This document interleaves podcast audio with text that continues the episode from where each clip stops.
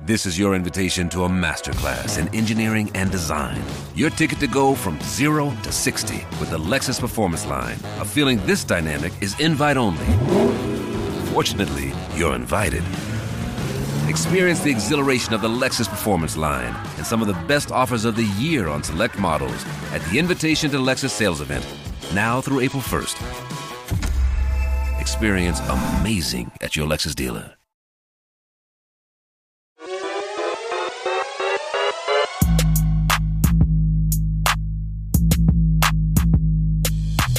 Servus und herzlich willkommen zu Mission 5. Ja, sei ängstlich, wenn alle gierig werden. Folgt man der großen alten Weisheit von Warren Buffett, ja, dann sollte man so langsam aber sicher ängstlich werden, denn fast alle oder sehr viele Wall Street Häuser reihenweise passen ihre Jahresendprognosen nach oben an. Bären bleiben immer weniger übrig. Das müssen wir uns mal genauer anschauen. Wir werden also heute mal klären, was so ein bisschen dafür spricht, dass die Rallye weitergeht, was eher dafür spricht, dass es eine Korrektur mal geben wird in den nächsten Monaten. Und äh, wir zeigen euch den Spielplan von JP Morgan für die kommenden Monate. Und am Ende gibt's natürlich noch eine spannende Geldidee. Es wird ja ständig von der meistgehassten Rallye aller Zeiten geredet und vom berühmten Paint Rate. Ich muss gestehen, mir tut es ehrlicherweise nicht weh, dass die Kurse weiter steigen. Den meisten von euch wird es vermutlich ähnlich gehen. Aber natürlich gibt es sehr viele Geldverwalter, die am Jahresanfang gesagt haben, hm, mal lieber ein bisschen vorsichtig sein und dann eben auch zu lange pessimistisch blieben und jetzt natürlich so ein bisschen in Panik und Hektik verfallen. Und ähm, naja, wenn man das ganze Jahr an der Seitenlinie stand, dann sieht das ungefähr so aus. So, hier sehen wir nämlich mal eine kleine Bloomberg-Auswertung äh, des S&P 500 Index hier in blau gehalten und dazu in weiß der Durchschnitt der Jahresendziele für den Index der großen Anlagestrategen an der Wall Street. In den letzten Monaten ist der S&P den Erwartungen richtig gut davongelaufen. Sieht man sehr schön, wie da die Schere so richtig auseinandergeht. Und ähm, das ist durchaus, hat das Seltenheitswert, ähm, mit Ausnahme auch vom letzten Jahr. Im vergangenen Jahr waren natürlich die Auguren äh, zu optimistisch und haben zu lange darauf gesetzt, dass der Markt wieder äh, in die richtige Richtung sich dreht. Ähm, in den vergangenen Jahren aber war das doch ziemlich im Einklang, sprich der Markt war eben verhältnismäßig gut berechenbar für die Profis an der Wall Street und ähm, das gilt in diesem Jahr definitiv nicht. Tja, und was macht man, wenn man monatelang daneben liegt? Gibt's natürlich die Methode Kleinkind, Augen zu, was man nicht sieht, passiert auch nicht. So ein bisschen wie Mike Wilson und äh, ein, zwei andere Permabären, die einfach äh, in dem Lager bleiben und sagen, ja, Mai ist halt so. Ähm, oder man wechselt natürlich, bekommt so langsam FOMO und äh, wechselt die Seiten. Und das passiert im Moment reihenweise. Schauen wir uns jetzt gerade mal an. Hier sehen wir mal quasi eine Übersicht, äh, was im Juli alles an Jahresendprognosen korrigiert wurde. Und ähm, da kann man sagen, 15 der 23 Häuser, von denen Bloomberg die Daten erfasst, also zwei Drittel der Anlagestrategen, haben zuletzt die Kursziele bis Jahresende für den S&P angehoben. Und das teilweise recht kräftig, wie die Credit Suisse, HSBC, Goldman oder auch äh, Societe Generale. Noch nicht in dieser Grafik berücksichtigt ist Oppenheimer. Die haben ihr Ziel in dieser Woche nach oben geschraubt und sich damit gleich mal an die Spitze der Optimisten gesetzt. Denn äh, die Strategen rechnen jetzt zum Jahresende mit einem S&P 500 von von 4.900 Punkten. Damit wäre dieses Jahr also noch ein neues Alltime-High drin. Zu viel Optimismus ist natürlich nie gesund, das ist immer ein Kontraindikator, aber noch müssen wir also nicht hektisch werden, denn insgesamt ist das Lager nach wie vor so zerrissen wie seit 2009 nicht mehr. Denn die Differenz in Sachen Jahresendziel zwischen dem größten Optimisten, in dem Fall also Oppenheimer, und dem größten Pessimisten, nein, das ist tatsächlich nicht Mike Wilson, sondern die PNB Paribas, liegt mittlerweile bei 44 Prozent. Ein derart großes Gap gab es in den vergangenen 20 Jahren bislang nur dreimal, nämlich 2009, 2.1 und 2.2. Und diese große Uneinigkeit zeigt letztlich, äh, dass im Moment so ziemlich alles möglich ist. Und hektisch muss man schon deswegen nicht werden, weil die Mehrheit der Kursziele unter dem aktuellen Indexniveau liegt. Das heißt also, die Mehrheit der Anlagestrategen rechnet tendenziell bis Jahresende eher mit rückläufigen Kursen. Und da sie jetzt seit Jahresanfang auch äh, überwiegend daneben gelegen sind, hat das jetzt nichts Böses zu heißen.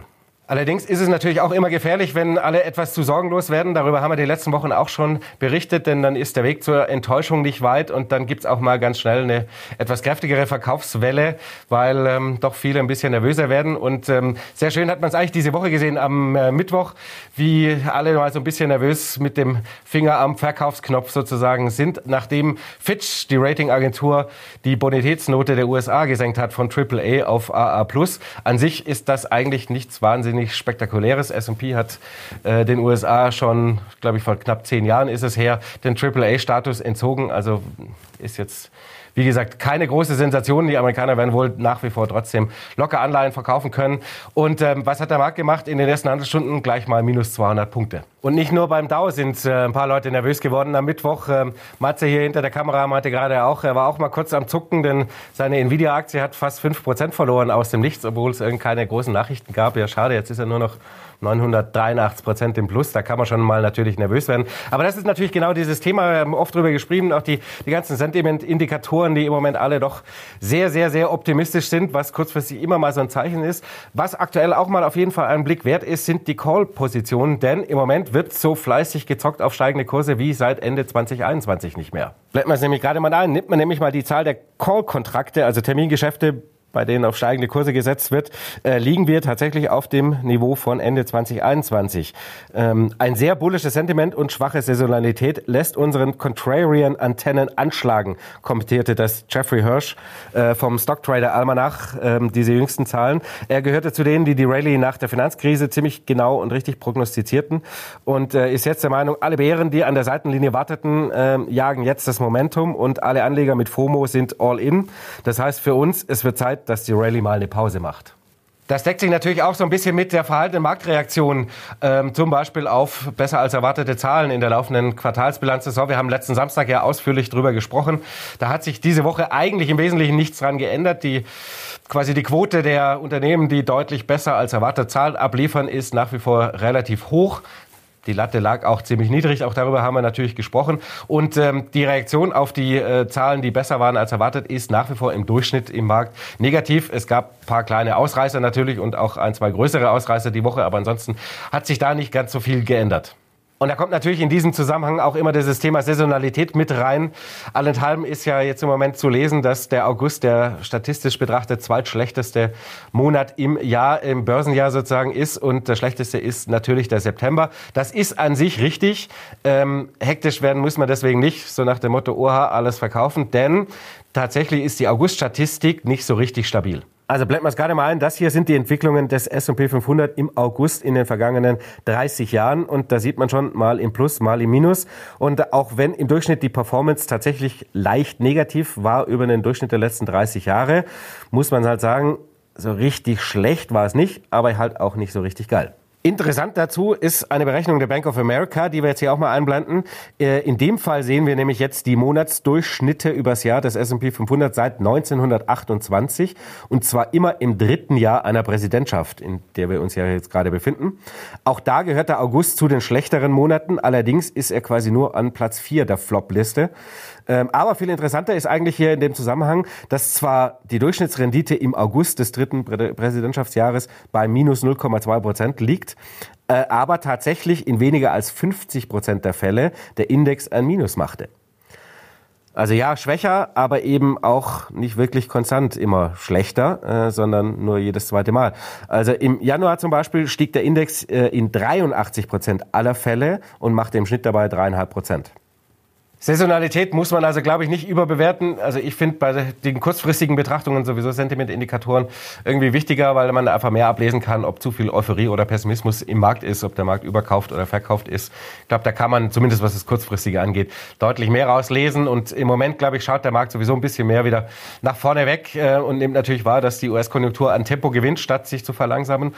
Und äh, hofft natürlich auch so ein bisschen darauf, dass wir tatsächlich, wie bisher erwartet, ähm, jetzt im zweiten Quartal bei den Unternehmensgewinnen die Talsohle erreichen und bis Jahresende aus der Gewinnrezession raus sind. Denn anders natürlich als äh, in Europa, wo wir im Moment ziemlich schwächeln und in Deutschland brauchen wir gar nicht drüber reden, sind wir ja der kranke Mann Europas. Das wird die nächsten Wochen natürlich häufiger Thema auf diesem Kanal sein mit ein paar spannenden Interviews. Das darf ich schon mal vorweg verraten. Das wird ein heißer September, sage ich mal dazu. Äh, aber tatsächlich nimmt die US-Konjunktur Fahrt auf. Wir haben letzte Woche ja ganz kurz darüber berichtet, weil äh, das zweite Quartal deutlich besser gelaufen ist, was das BIP angeht, ähm, als das erste und auch deutlich besser als erwartet. Und dieser Trend könnte sich tatsächlich fortsetzen. Denn schauen wir mal auf das GDP Now-Modell der Fed von Atlanta. Das ist schon immer was, wo man immer gerne mal draufschaut als Frühindikator. Dann geht wieder richtig die Post ab in den USA. Derzeit sieht das Modell nämlich für das dritte Quartal ein Wirtschaftswachstum von 3,5 Prozent. Im zweiten lagen wir ja bei einem Wachstum von 2,4 und im ersten Quartal von 2,0 Prozent. Und Unterstützung für die These gab es diese Woche vom Einkaufsmanager-Index für das verarbeitende Gewerbe von ISM. Der Index stabilisiert sich gerade, aber ist natürlich nach wie vor unter der Schwelle von 50, sprich die Befragten rechnen mit einem Rückgang der Geschäfte. Allerdings unterlegt man noch die Komponente der neuen Aufträge, wie hier hellblau zu sehen, keimt etwas Hoffnung auf, denn der Subindex hat sich den dritten Monat in Folge recht kräftig erholt. Ähm, er liegt zwar immer noch unter der Schwelle von 50, schreibt man den Trend aber mal drei Monate fort, wie es die Bank of America America hier in dieser Grafik getan hat, könnte der Index also alsbald in die Wachstumszone zurückkehren und damit die Geschäftslage sich für die Unternehmen deutlich erholen. In dieses Horn stößt sozusagen auch der Economic Surprise Index äh, der Citigroup, die ja so die Erwartungen der Volkswirte abgleicht mit dem, was eine Volkswirtschaft an Daten liefert. Ähm, für die US-Wirtschaft ist er diese Woche nochmal richtig kräftig gestiegen auf den höchsten Wert der vergangenen Jahre, ähm, was also signalisiert, dass die Wirtschaft wohl tendenziell sich eher besser entwickeln wird, als man das bislang gehofft und angenommen hat. Und das ist natürlich genau das, was den Soft Landing und No Landing Fantasien immer neue Nahrung im Moment gibt, dass also die Inflation einfach so schnurstracks weiter zurückkommt, ohne dass die Wirtschaft wirklich einbricht, es eine Rezession gibt.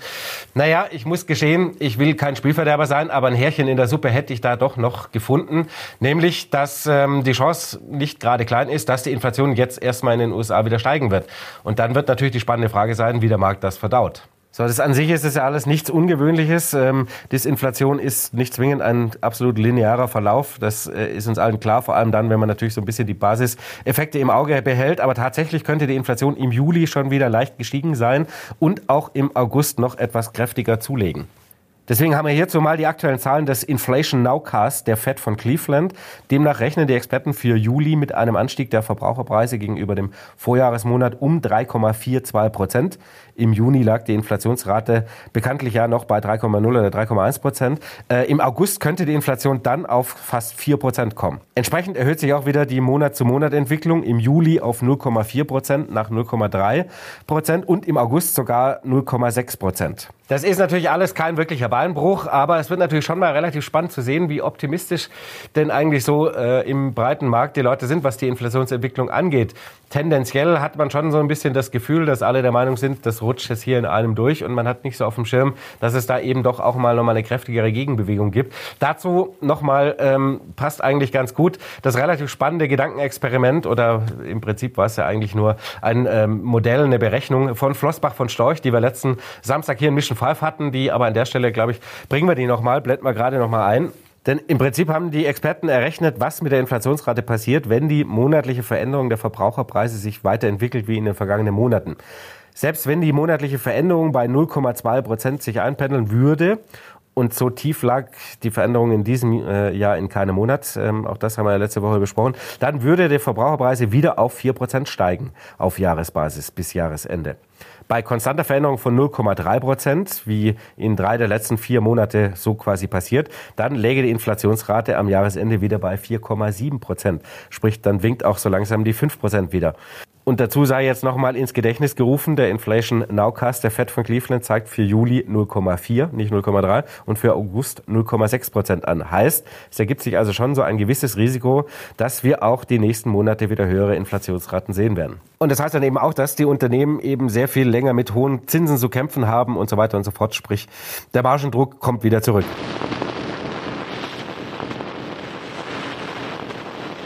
Vor diesem Hintergrund quasi so als kleine äh, Inspiration oder Gedankenhilfe sozusagen kommt jetzt mal wie am Anfang angekündigt der Spielplan von JP Morgan für die kommenden Monate. Und die höchste Wahrscheinlichkeit mit 35 Prozent sehen Sie für einen spürbaren Rücksetzer mit anschließender Erholung und neuen Höchstständen im Vergleich zu heute. Das ist doch mal was. Die These dazu lautet natürlich, dass Investoren ein bisschen nervös werden könnten jetzt in den nächsten Wochen vor Jackson Hole, dem berühmten Treffen der Notenbanker Ende August, weil da könnte natürlich Powell vielleicht wieder den den Superfalken auspacken wie im vergangenen Jahr, als er danach für einen ordentlichen Rücksetzer im S&P sorgte. Unterstützung könnte es dafür natürlich geben, wenn die Inflationsdaten die nächsten Wochen eher wieder leicht steigen, so wie wir es gerade eben skizziert haben.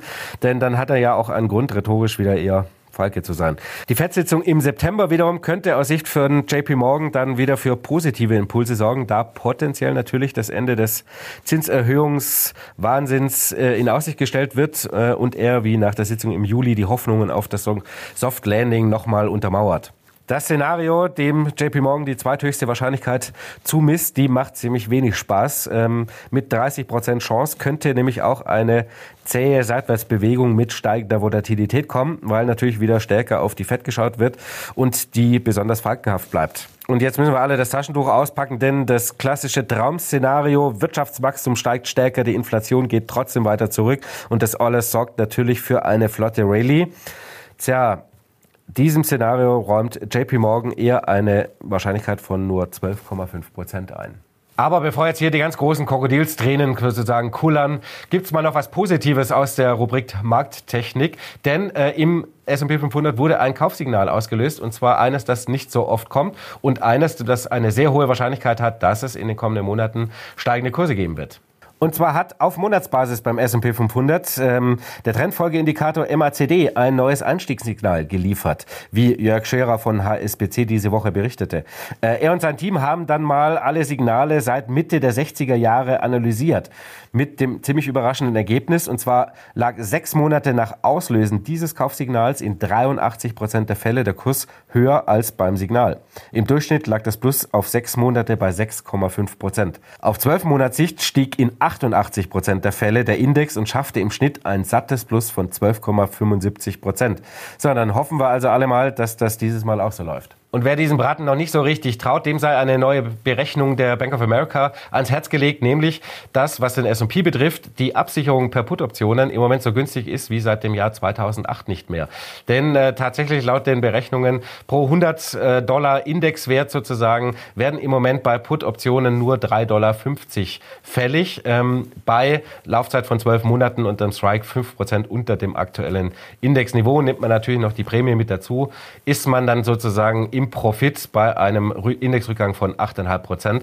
Ist also, wie gesagt, nur mal so eine ganz theoretische Nummer. Könnte man natürlich auch mal das Thema Absicherung ist natürlich bei diesen Indexständen sicherlich mal ein Thema. Und ich glaube, wenn, dann muss man es richtig aufziehen mit den ganzen Formeln ähm, und natürlich auch, wie man die Strikes so setzt ähm, und natürlich auch die Scheine auswählt. Also wenn ihr Bock drauf habt, machen wir ein eigenes Video mal dazu. Schreibt sehr gerne in die Kommentare.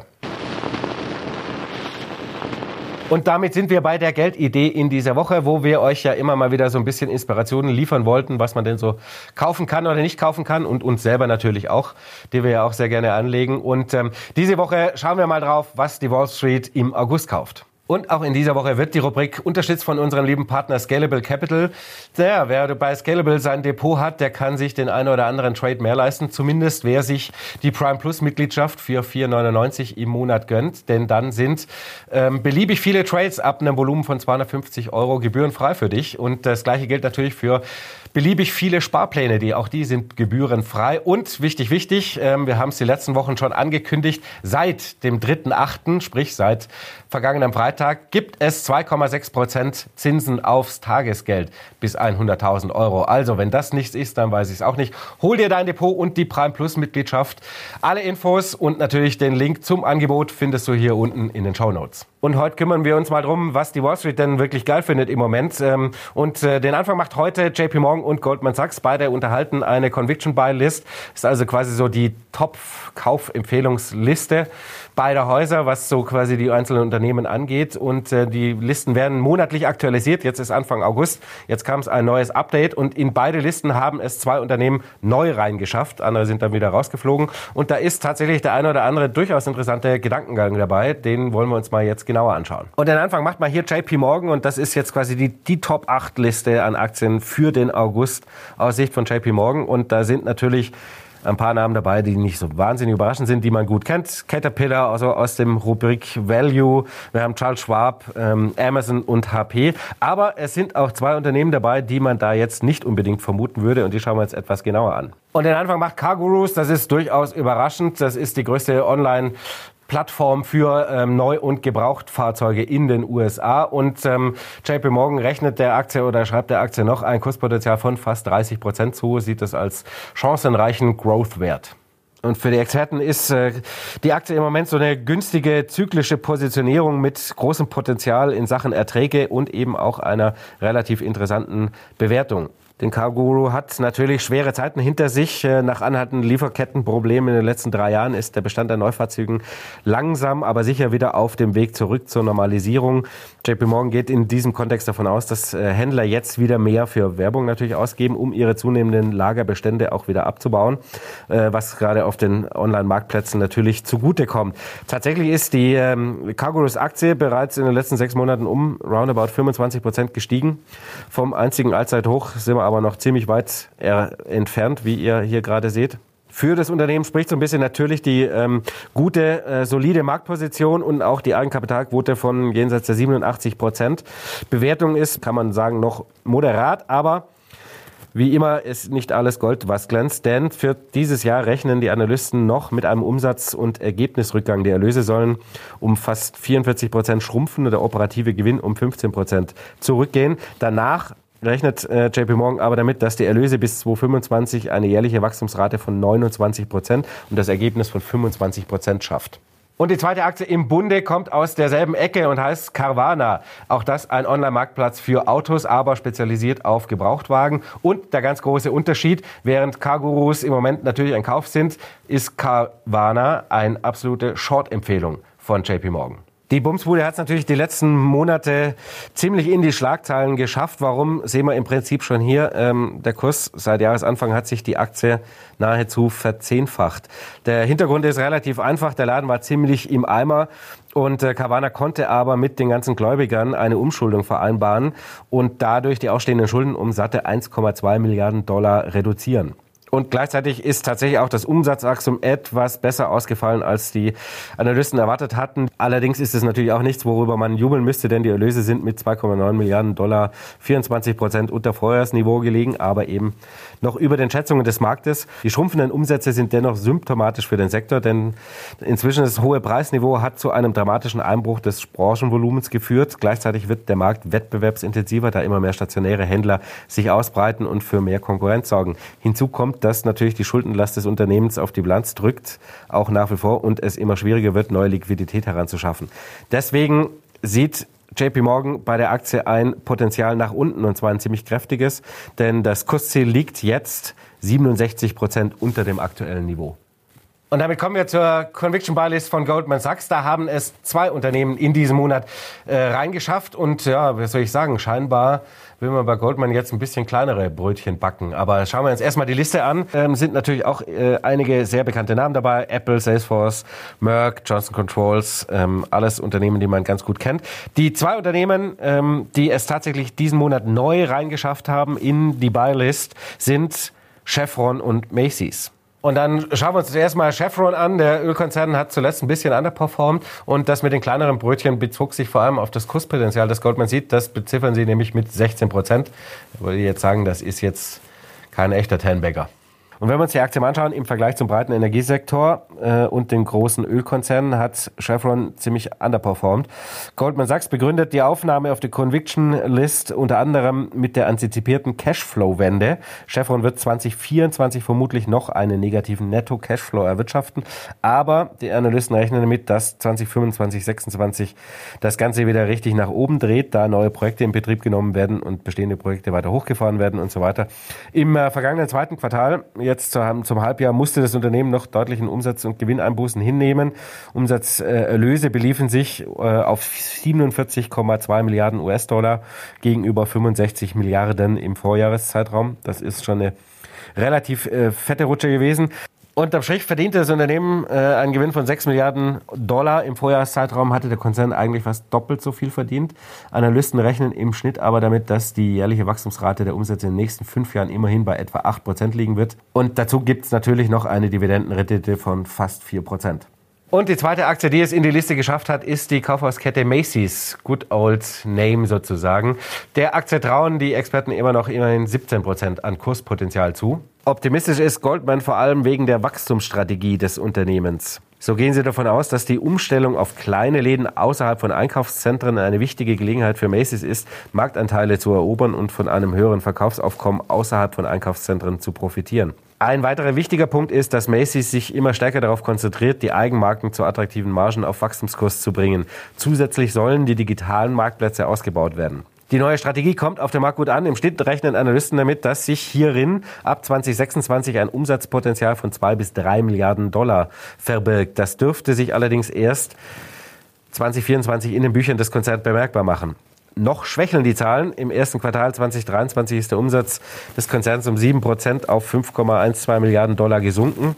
Wegen kräftig gestiegener Kosten ist natürlich auch das EBIT um 31 Prozent auf 468 Millionen Dollar eingebrochen. Damit hat sich die Marge erheblich verschlechtert von 12,3 auf jetzt 9 Prozent. Deswegen und wegen der schwachen Konjunktur hat Macy's die Prognose für dieses Jahr auch kräftig gesenkt. So soll im aktuellen Jahr lediglich ein Umsatz von 22,8 bis 23,2 Milliarden Dollar erzielt werden, statt der ursprünglich geplanten 23,7 bis 24,2. Im Moment gehen viele Experten davon aus, dass Macy's die eigenen Vorgaben auf jeden Fall schlagen wird.